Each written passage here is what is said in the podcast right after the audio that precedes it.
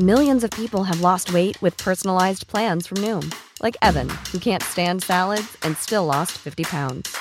Salads, generally, for most people, are the easy button, right? For me, that wasn't an option. I never really was a salad guy. That's just not who I am. But Noom worked for me. Get your personalized plan today at Noom.com. Real Noom user compensated to provide their story. In four weeks, the typical Noom user can expect to lose one to two pounds per week. Individual results may vary. Letras Libres presenta Cine Aparte con Fernanda Solórzano. Bienvenidos a Cine Aparte y gracias por darle play a esta nueva entrega. En el pasado Festival de Cannes se estrenó la película Noche de Fuego de la directora Tatiana Hueso. Se presentó en la sección Una cierta mirada en donde obtuvo una mención especial del jurado.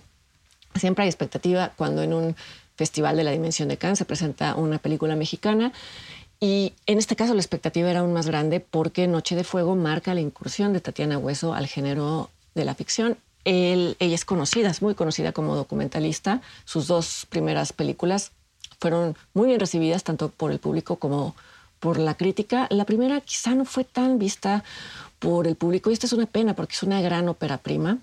Y sin embargo, ahora los dos documentales pueden verse en la plataforma filminlatino.mx.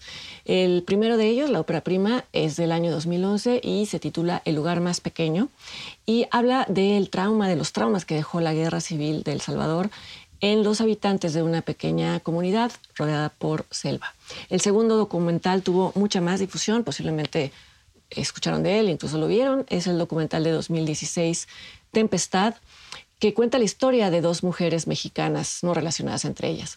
Una de estas mujeres fue eh, víctima de un sistema de justicia que aún se vale de chivos expiatorios para permitir que los verdaderos culpables, los verdaderos delincuentes, sigan operando con impunidad. La otra historia es la de una madre que, como miles de madres mexicanas, eh, buscan a sus hijas. Ella busca a su hija desaparecida, muy posiblemente secuestrada por traficantes de personas actuando muy posiblemente en complicidad con la autoridad.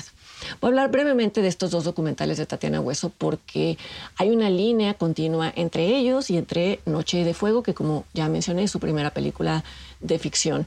Hay una línea continua en la forma de narrar una realidad, en la forma de narrar lo que se mira y por supuesto una continuidad temática. Las tres películas le dan voz a ciudadanos indefensos ante individuos violentos, por decirlo menos, ya sea el crimen organizado o las propias autoridades, a veces actuando juntos en complicidad. Eh, sobre las formas de narrar, Tatiana Hueso eh, eh, recurre a un recurso, valga la redundancia, muy particular y es el de construir tres niveles de realidad, me refiero a sus dos documentales.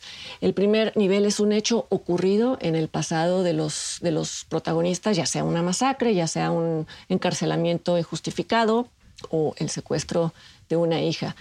Hueso parte de esos hechos, pero en ambas películas se preocupa ante todo por registrar cómo los sobrevivientes de esas realidades violentas los reconstruyen en su memoria y cómo esta reconstrucción les resulta, por un lado, terriblemente dolorosa, pero también catártica.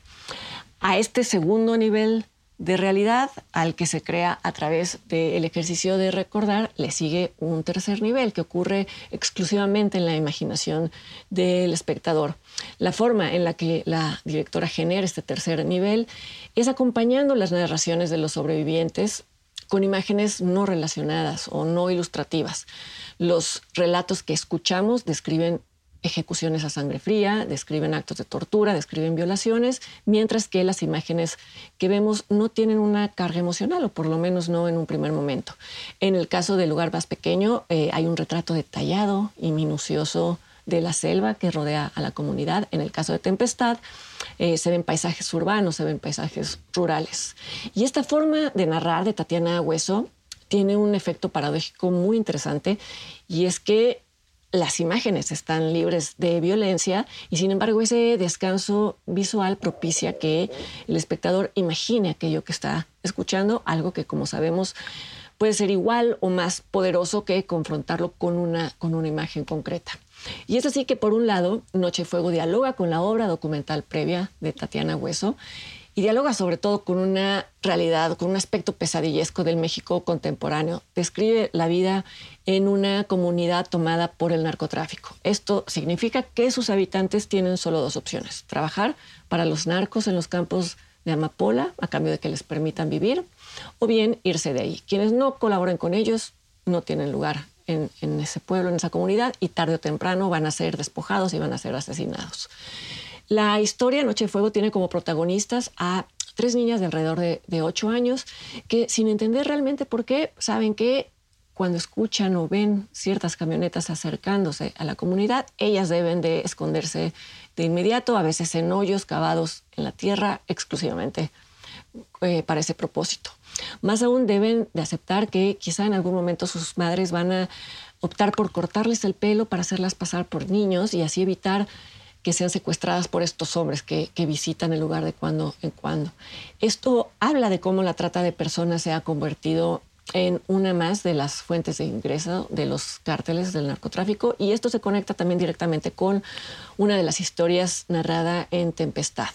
Noche Fuego es una adaptación, es una adaptación de la novela de Jennifer Clement, Oraciones para los desaparecidos. Jennifer Clement es estadounidense, pero es descendiente de, mexicanos.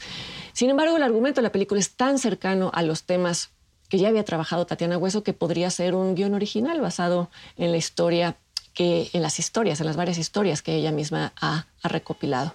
De las tres niñas protagonistas, el foco está puesto en una de ellas, el personaje se llama Ana, y esto nos permite a la vez ver el miedo permanente de su madre, Rita, quien, repite, es una especie de extensión, de eco de la madre que aparece en una de las historias de Tempestad.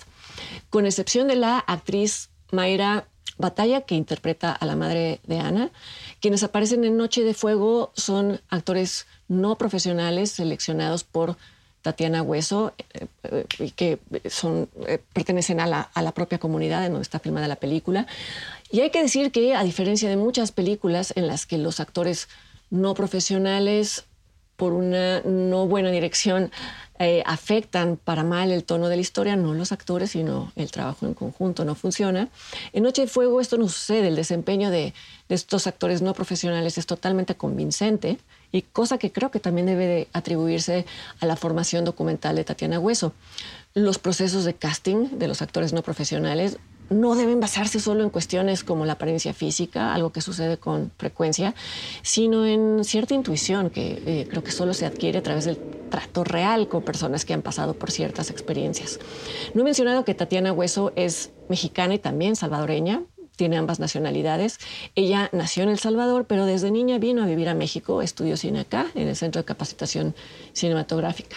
Y es un caso semejante al de Julio Hernández Cordón, en su caso él es guatemalteco, y menciono esta coincidencia porque ambas películas, es decir, Noche Fuego y la más reciente de Julio Hernández Cordón, que es Cómprame un, un revólver, tienen enormes paralelos temáticos.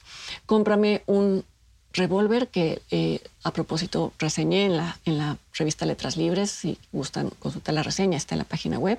Esa película hablaba de un padre que disfrazaba de hombre a su hija pequeña para evitar que se la robaran los narcos, quienes ya habían desaparecido a su esposa y a su otra hija. La diferencia mayor entre ambas películas es que la de Julio Hernández Cordón está narrada con elementos del género, del subgénero de la distopía. Es decir, la película habla de, y esta es la leyenda que inaugura la película, la cito textual, de un México sin fecha precisa en el que todo está controlado por el narco y en el que ha disminuido la población de mujeres. Este es el fin de la leyenda. Sin duda, Hernández Cordón sabía que ese México representado no era tan imaginario ni tan lejano, pero quizás sí se lo pareció a muchos de, los espectadores de Cómprame un revólver. Y bueno, pues Noche de Fuego confirma que no que aquello no era ciencia ficción, podría parecerlo porque se siente como la vida después del apocalipsis, pero es una realidad, una realidad atroz. Y a propósito de ciencia ficción, repito la frase que usé en la reseña de cómprame un revólver, que es que finalmente el peor futuro nos alcanzó. Noche de Fuego de Tatiana Hueso está en varias salas del país, acaba de estrenarse y yo los espero para que me acompañen la siguiente semana aquí en otra entrega de Cine Aparte. Hasta entonces.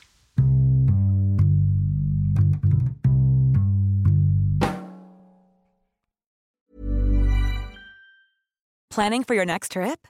Elevate your travel style with Quince. Quince has all the jet setting essentials you'll want for your next getaway, like European linen, premium luggage options, buttery soft Italian leather bags, and so much more. And is all priced at 50 to 80% less than similar brands. Plus, Quince only works with factories that use safe and ethical manufacturing practices.